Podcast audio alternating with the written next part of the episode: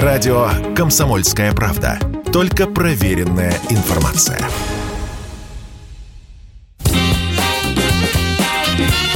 Был бы повод. Здравствуйте, я Михаил Антонов. Эта программа «Был бы повод» 2 декабря на календаре и рассказ о событиях, которые происходили в этот день, но в разные годы, ждет вас сегодняшняя передача. 1927 год. 2 декабря. В Москве открывается 15-й съезд Всесоюзной коммунистической партии большевиков. Самые показательные моменты съезда объявляется курс на индустриализацию городов и коллективизацию деревни, а самое главное, заочный спор Сталина и Троцкого завершается разгромом оппозиции, которая уже открыто называется троцкистской. Двухнедельный съезд в большей степени решает экономические вопросы. Стране нужны заводы и фабрики, причем в кратчайшее время. Их строительство – задача номер один. Для реализации этих масштабных проектов на съезде утверждается первый пятилетний экономический план, сокращенно «пятилетка». Нужен уголь, металл, энергия, машины. Надо построить и освоить еще четыре с половиной тысячи новых предприятий. И снова вся страна – огромная строительная площадка. Отдельный вопрос про деревни и села. Крестьяне чувствуют себя на десятом году советской власти обманутыми. Сначала обещали землю. После прошла продразверстка, которая забрала практически все зерно. Из деревень люди буквально убегают, пытаясь найти хоть какую-то работу в городе. Те, кто остался, возделывают свой клочок земли и никак не общаются с нынешней властью. Съезд решает, крестьян нужно объединять.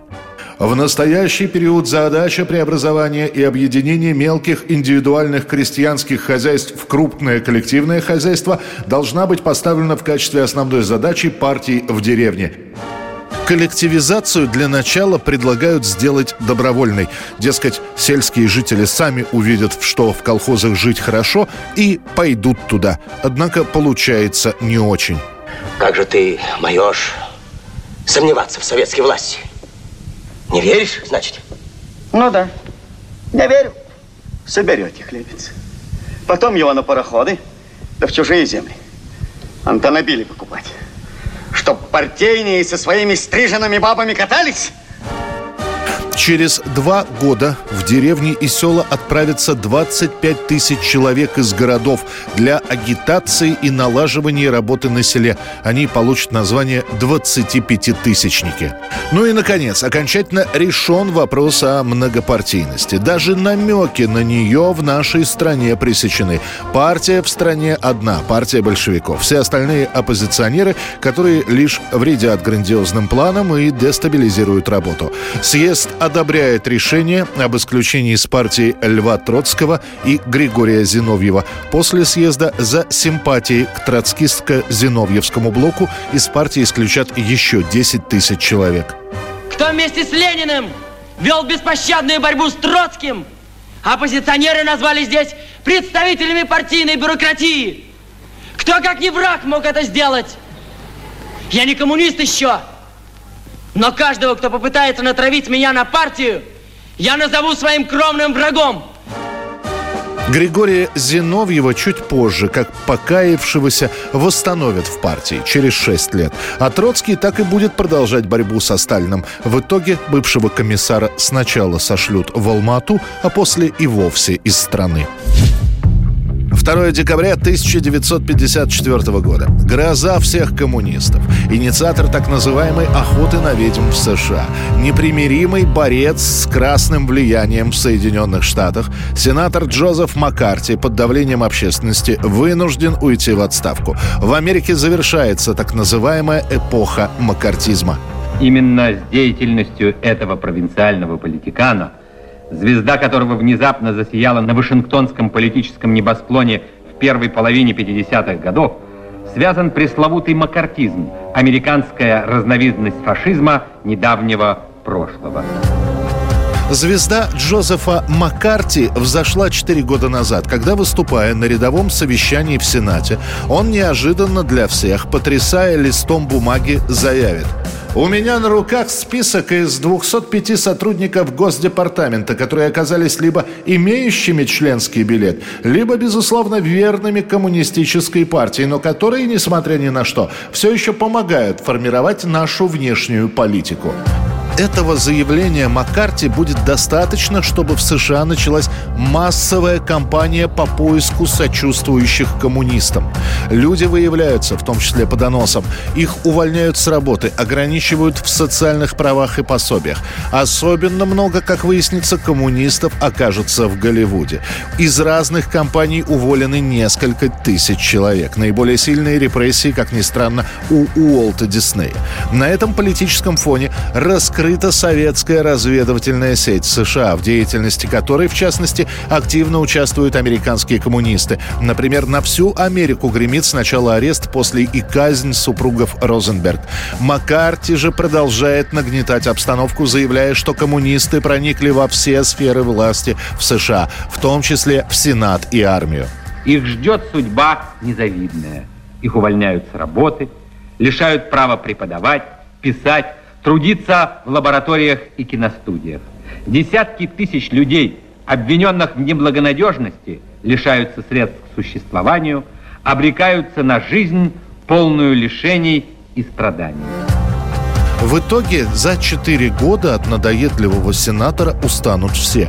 За его спиной начнут расследование, которое покажет, что в симпатиях коммунистов многие обвиняются просто незаконно. И вообще за несколько лет этой охоты на ведьм после всех этих тысячных увольнений сотрудников выяснится, что осуждены за антиамериканскую деятельность всего 6 человек.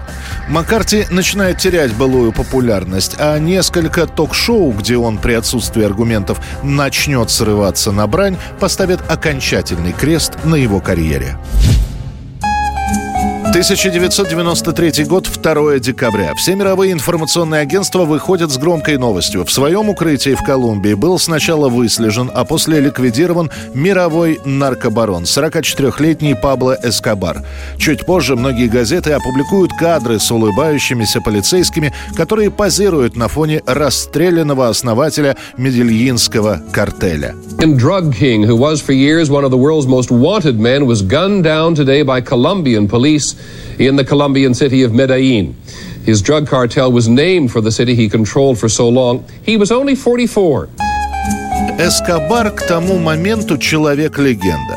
Барон, который контролирует практически 80% рынка наркотиков в США и 100% наркотиков в Колумбии. К 30 годам он один из самых богатых людей на планете. При этом Эскобар выстроил свою империю, как когда-то и Аль Капоне. И ситуация с Эскобаром похожая. Абсолютно все знают, кто он такой, чем занимается, но при этом каких-то поводов, фактов или улик, чтобы посадить Эскобара в тюрьму, нет.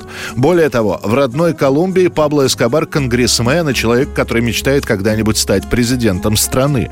И, как ни странно, у него большая поддержка от народа. Эскобар всегда помогал деньгами нуждающимся, которые иногда даже сравнивали его с Робин Гудом.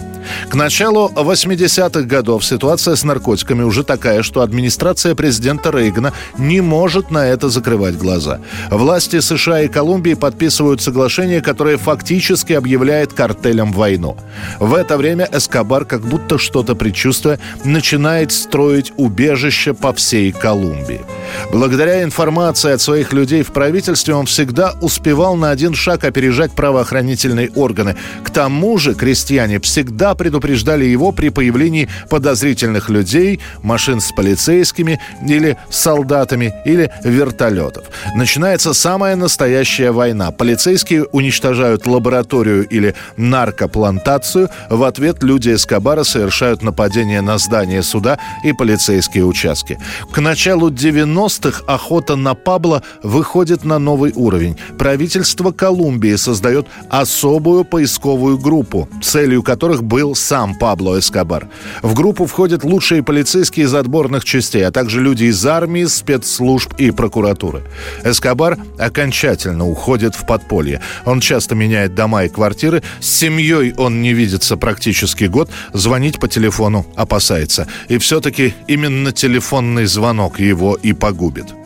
Две Теперь минуты. ты глава семьи, сынок. Позаботься о матери и Эммануэле. Слышишь меня? Да? Ты меня понял? Хорошо. Слушай, ты должен будешь кое-что сказать прессе.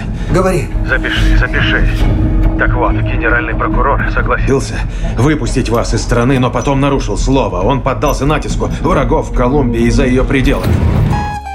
2 декабря, на следующий день после своего дня рождения, Пабло Эскобар позвонит семье. Этого звонка сотрудники спецслужб ждут очень давно. Пока Пабло пять минут говорит с женой и детьми, узнают место, откуда Эскобар звонит. Дом буквально за несколько часов окружен, а после этого еще в течение получаса будет идти перестрелка.